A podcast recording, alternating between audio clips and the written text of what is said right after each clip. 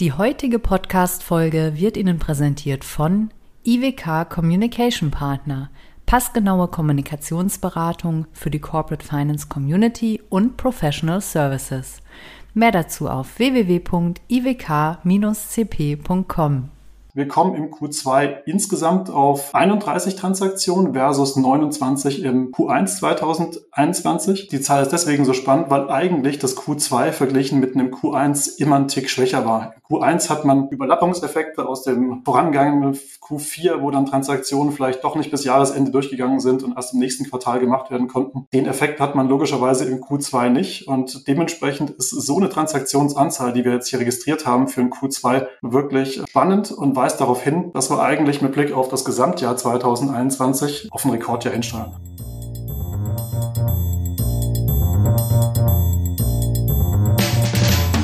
What's up Corporate Finance? Der Podcast für die deutsche Corporate Finance Szene. Immer freitags zum Start ins Wochenende. Mit spannenden Gästen aus der Banking-, Berater- und Finanzinvestor-Szene.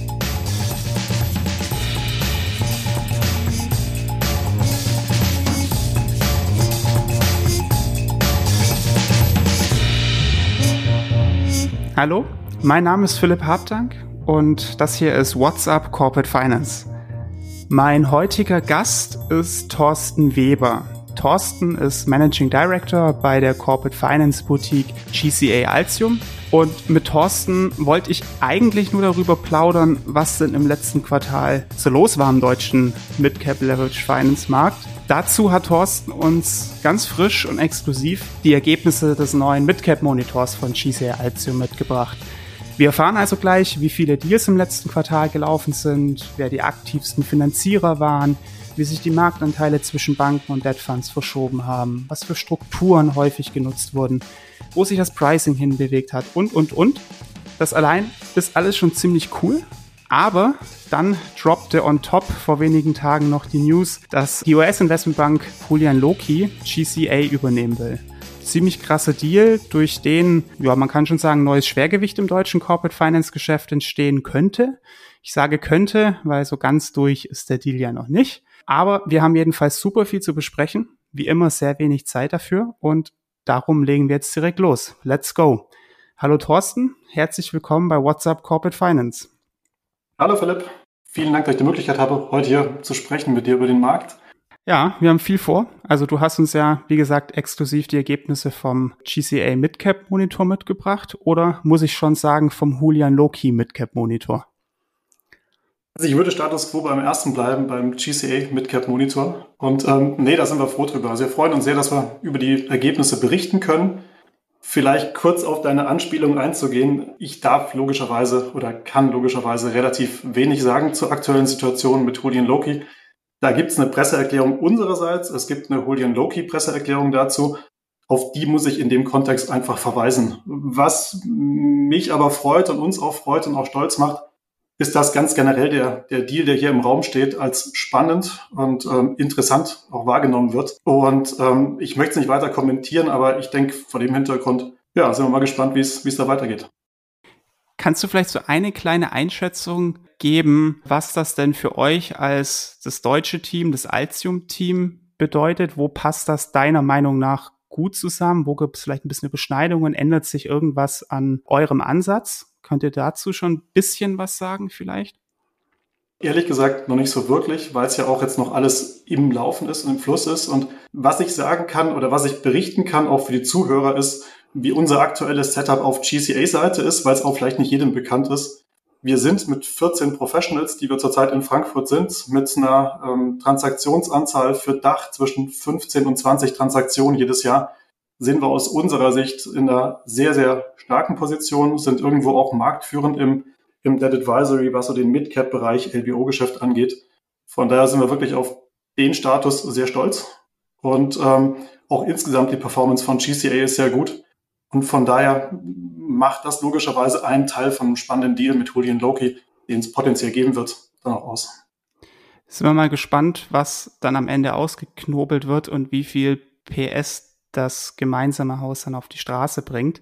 Nutzen wir aber jetzt noch den GCA Midcap Monitor, solange es den gibt, und lass uns darüber ein bisschen sprechen. Was sind denn da eure Key Findings für den deutschen Midcap Leverage Finance Markt im letzten Quartal? Vielleicht mal auf der Transaktionsseite beginnend. Was ist da so gelaufen? Extrem gerne. Also ich glaube, die Entwicklung im ersten Halbjahr war wirklich sehr interessant, war auch, kann man fast sagen, spektakulär. Und wenn man das Ganze vor dem Hintergrund der anhaltenden Pandemie auch bewertet, dann auch vielleicht für manche Marktteilnehmer und Marktbeobachter irgendwo auch überraschend. Wir kommen per erstes Halbjahr 2021 auf circa 60 Transaktionen, die wir in Deutschland aufgenommen haben. Davon zwei Drittel, die von Debtfonds finanziert wurden und ein Drittel, was von, äh, von Banken finanziert wurde. Der Split zwischen Debtfonds und Banken, der spiegelt so ein bisschen die, die Historie auch wieder, die letzten Jahre. Wir hatten in 2020 auch einen Anteil an Debtfondsfinanzierung von, von 70 Prozent, jetzt so circa zwei Drittel. Das passt ganz gut.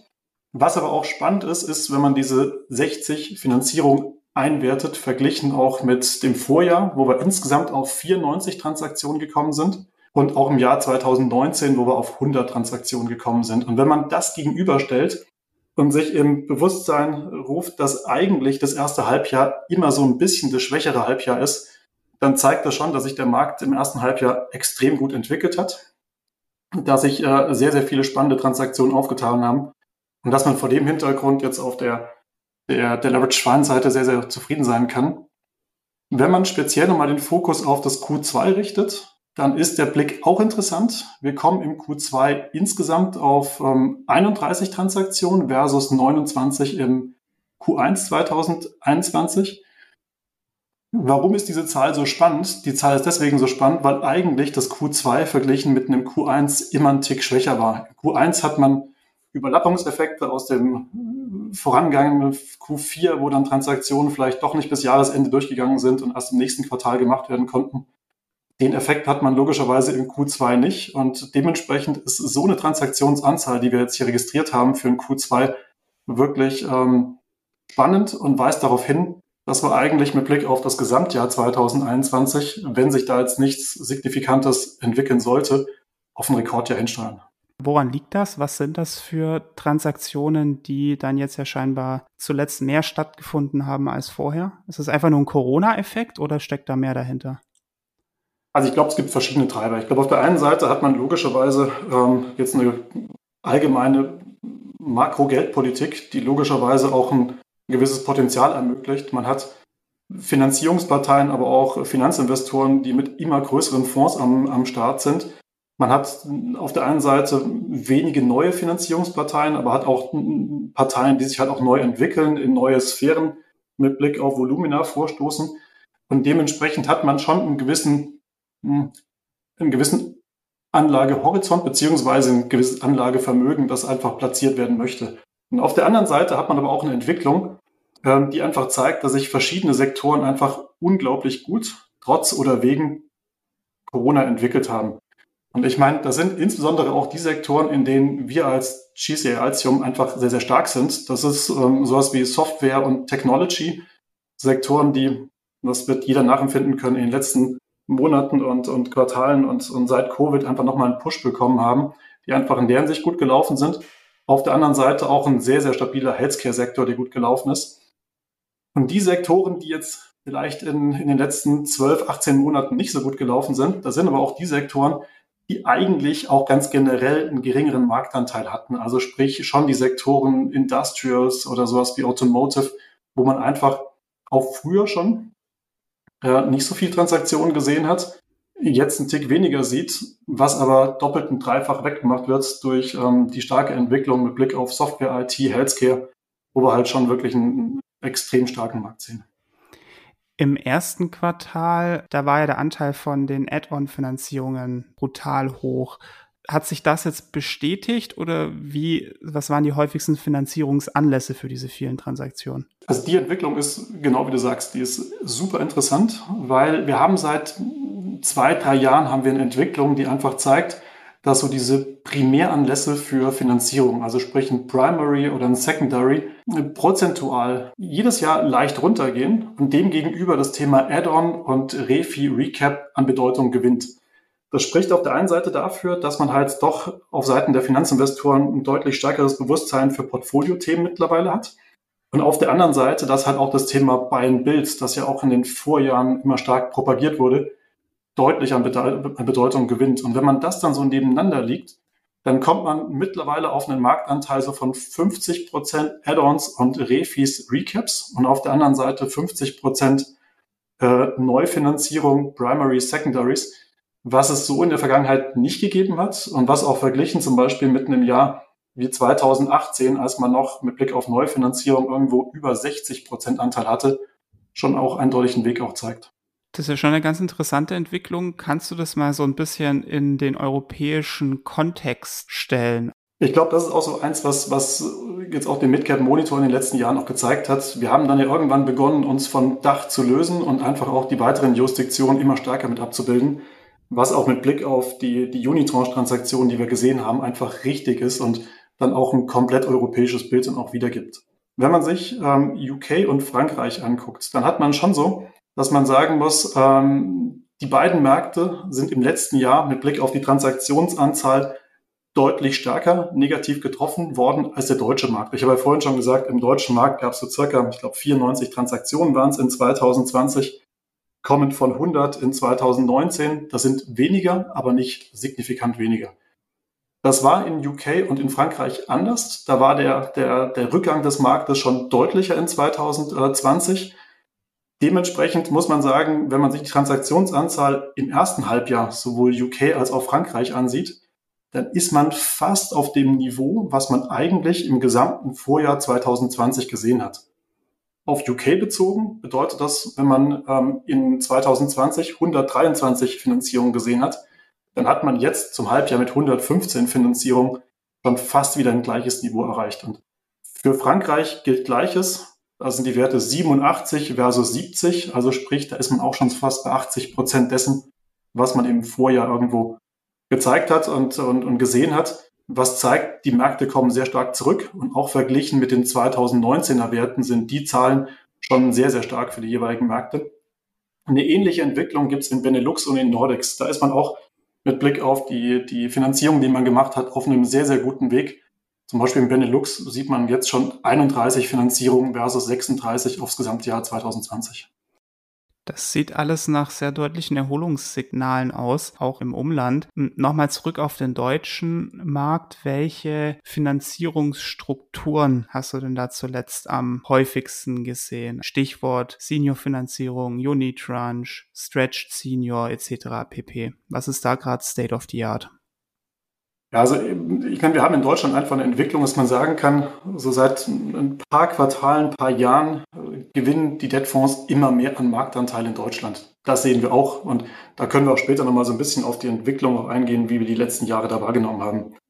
Dementsprechend ist es schon so, wir sehen in, im Rahmen der Finanzierung, die wir zusammenstellen, die wir aber auch am Markt ähm, registrieren, schon einen sehr hohen Anteil an Finanzierung durch Debtfonds oder Unitranche-Anbieter.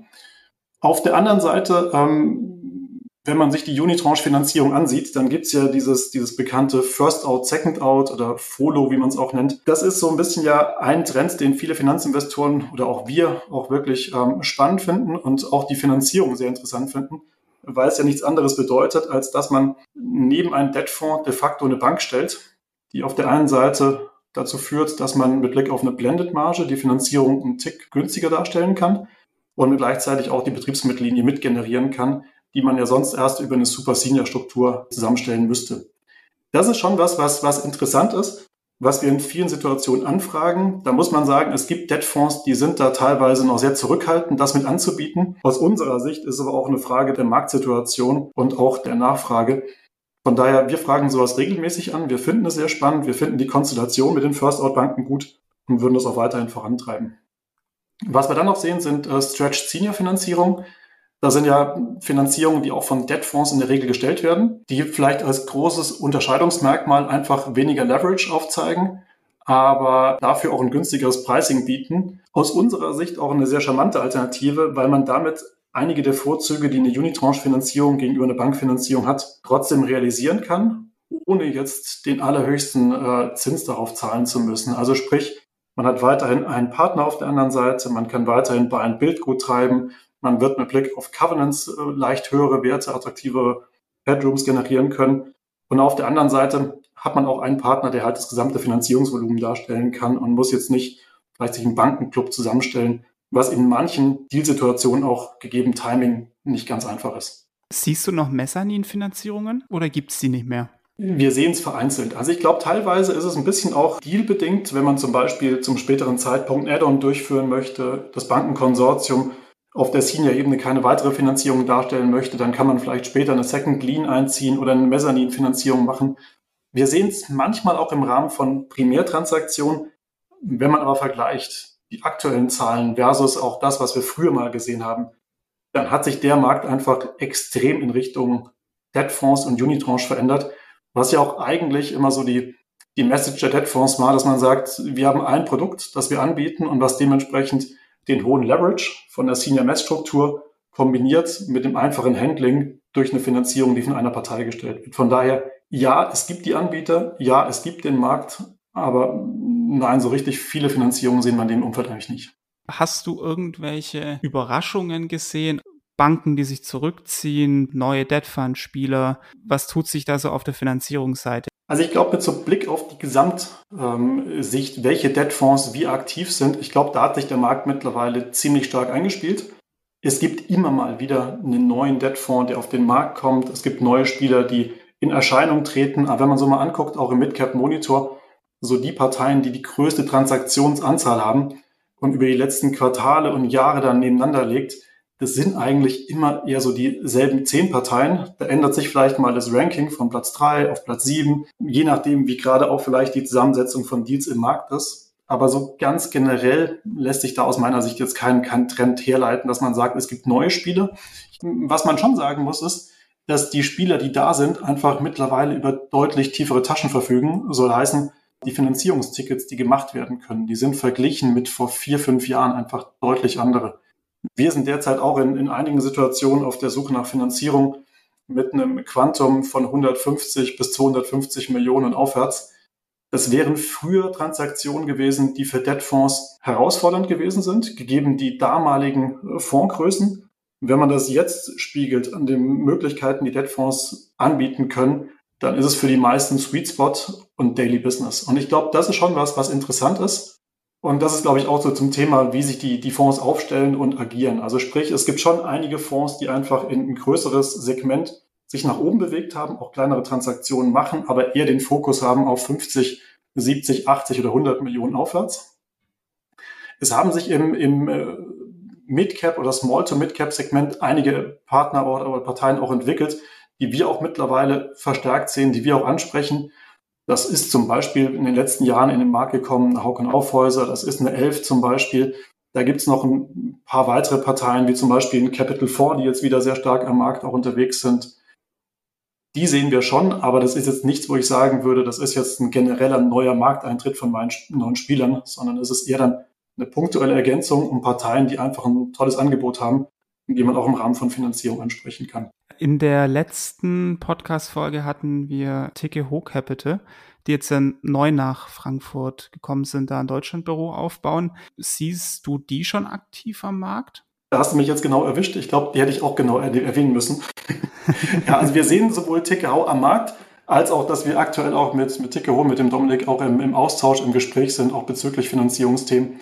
Da hast du eindeutig recht, ja. Das ist eine Partei, vielleicht auch sehr spannend, die im europäischen Markt sehr, sehr stark war, die aber jetzt als eins der wenigen Häuser noch nicht in, in Deutschland mit deutschsprachigem Personal angekommen sind. Das hat sich jetzt geändert, ist ein äh, extrem interessanter Spieler, den wir auch im Rahmen von, von Finanzierung dementsprechend mit berücksichtigen und der dementsprechend aber auch nochmal die, die Bandbreite der möglichen Ansprechpartner erweitert, ganz klar.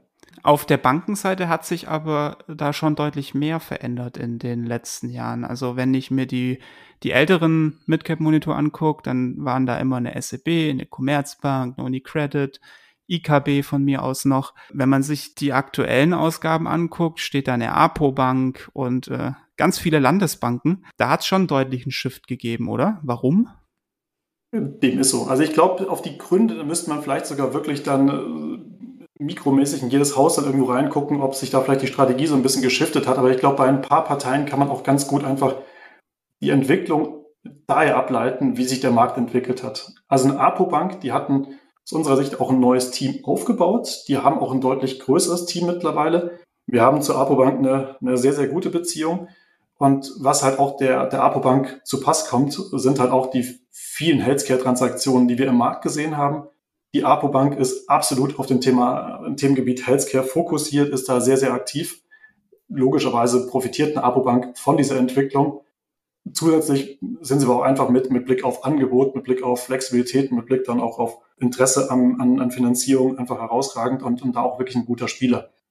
Jetzt muss man auch ehrlich sein, das ist aber auch dadurch stark beeinflusst, dass halt der Healthcare-Sektor jetzt in den letzten äh, Quartalen sich einfach extrem stark entwickelt hat.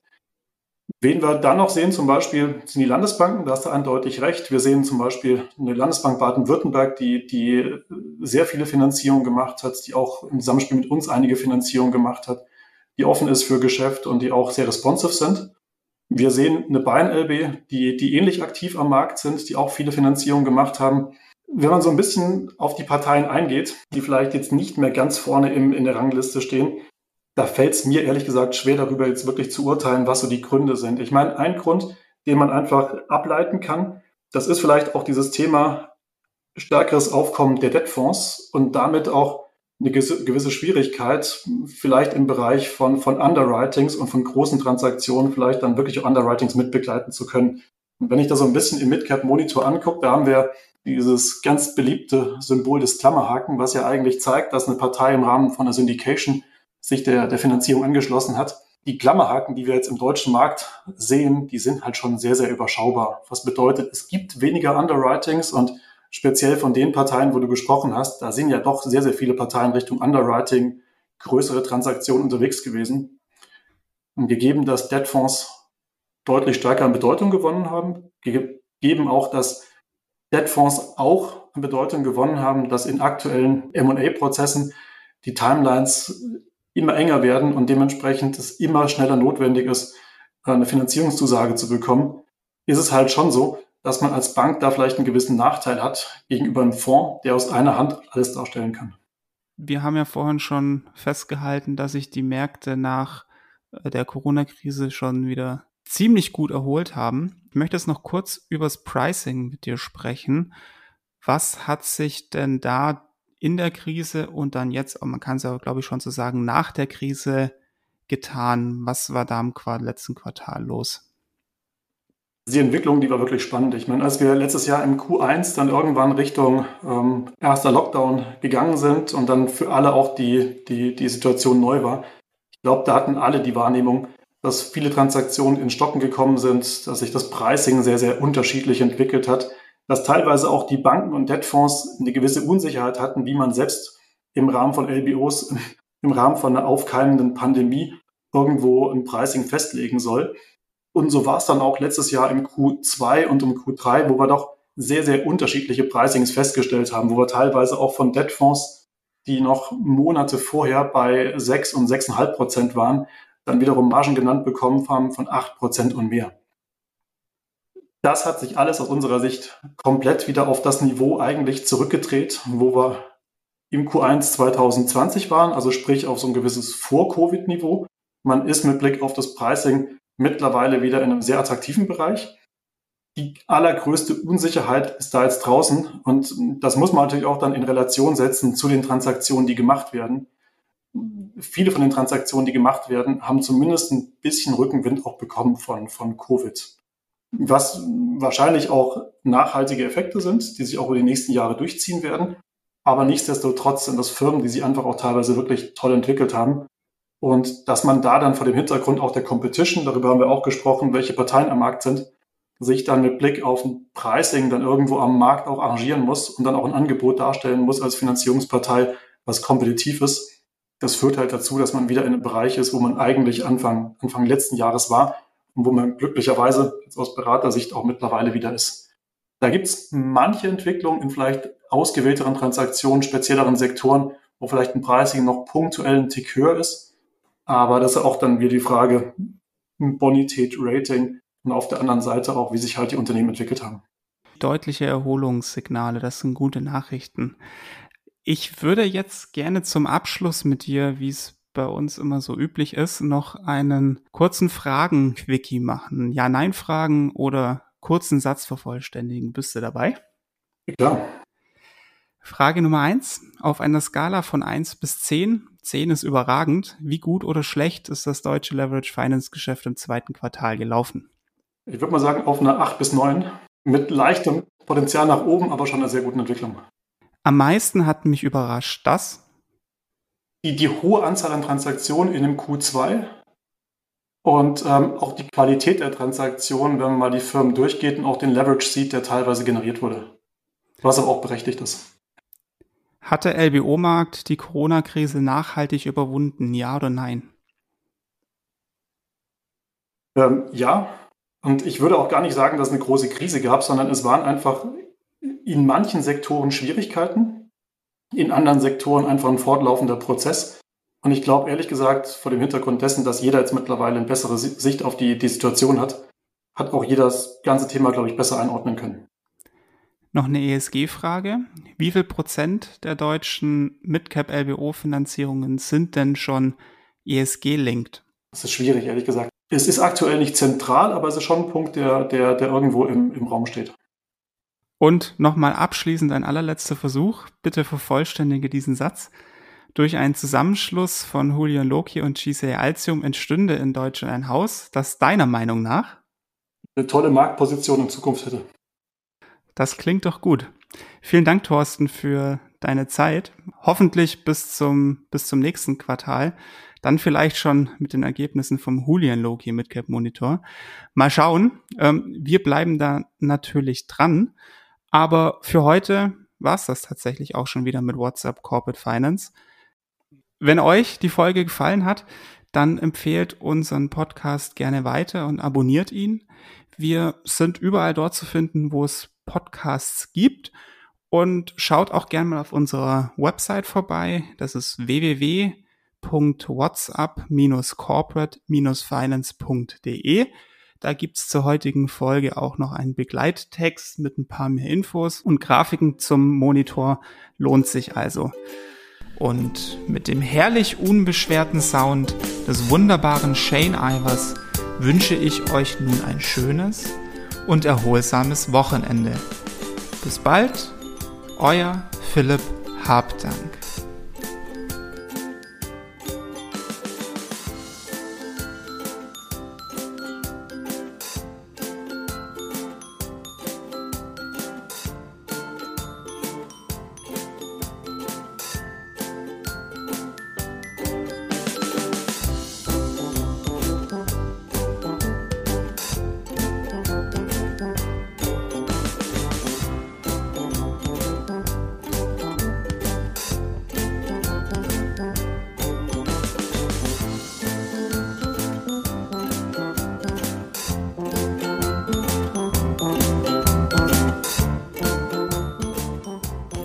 Herzlichen Dank an IWK für das Sponsoring der heutigen Folge.